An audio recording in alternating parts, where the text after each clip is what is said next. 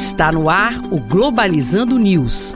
Apresentação: Professor Mário Tito Almeida. Para você que está ligado na Rádio Nama FM, Globalizando News no ar, eu sou o professor Mário Tito Almeida. E eu sou Isabelle Macedo. A Isabelle é acadêmica do primeiro semestre do curso de Relações Internacionais e faz parte já do nosso projeto de extensão, programa Globalizando, que está há nove anos no ar. Se você quiser ficar por dentro, seja do curso de Relações Internacionais como deste projeto de extensão, você pode acompanhar a gente no Instagram, arroba Programa Globalizando, se inscrevendo também no YouTube, Programa Globalizando. Globalizando.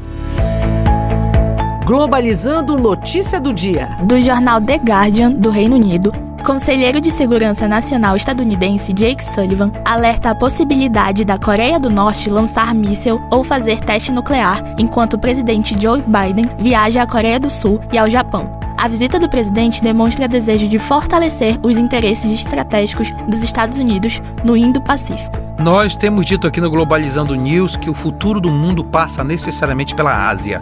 E essa visita de Joe Biden representa também um reforço na tentativa de combater o crescimento da China. Então a preocupação não deve ser tanto a Coreia do Norte, mas na verdade o jogo de forças e de poder que pode se estabelecer com a visita do presidente norte-americano na Coreia do Sul e ao Japão. É óbvio que a Coreia do Norte pode tentar alguma coisa, mas é muito improvável que isso aconteça exatamente porque isso vai ensejar um aumento das tensões naquela região e para o comércio internacional, isso não seria produtivo. E esse foi o programa Globalizando News de hoje. Eu sou o professor Mário Tito Almeida e você pode ficar por dentro de todas as nossas novidades nos acompanhando nas nossas redes sociais, em especial no Twitter, o arroba Globalizando. Isabelle Macedo, muito obrigado. Muito obrigado, professor. Olha, então lembrando que no próximo sábado nós temos um programa de uma hora de duração, às 9 horas, será aqui na Rádio Nama FM 105.5 o som da Amazônia. Tchau, pessoal.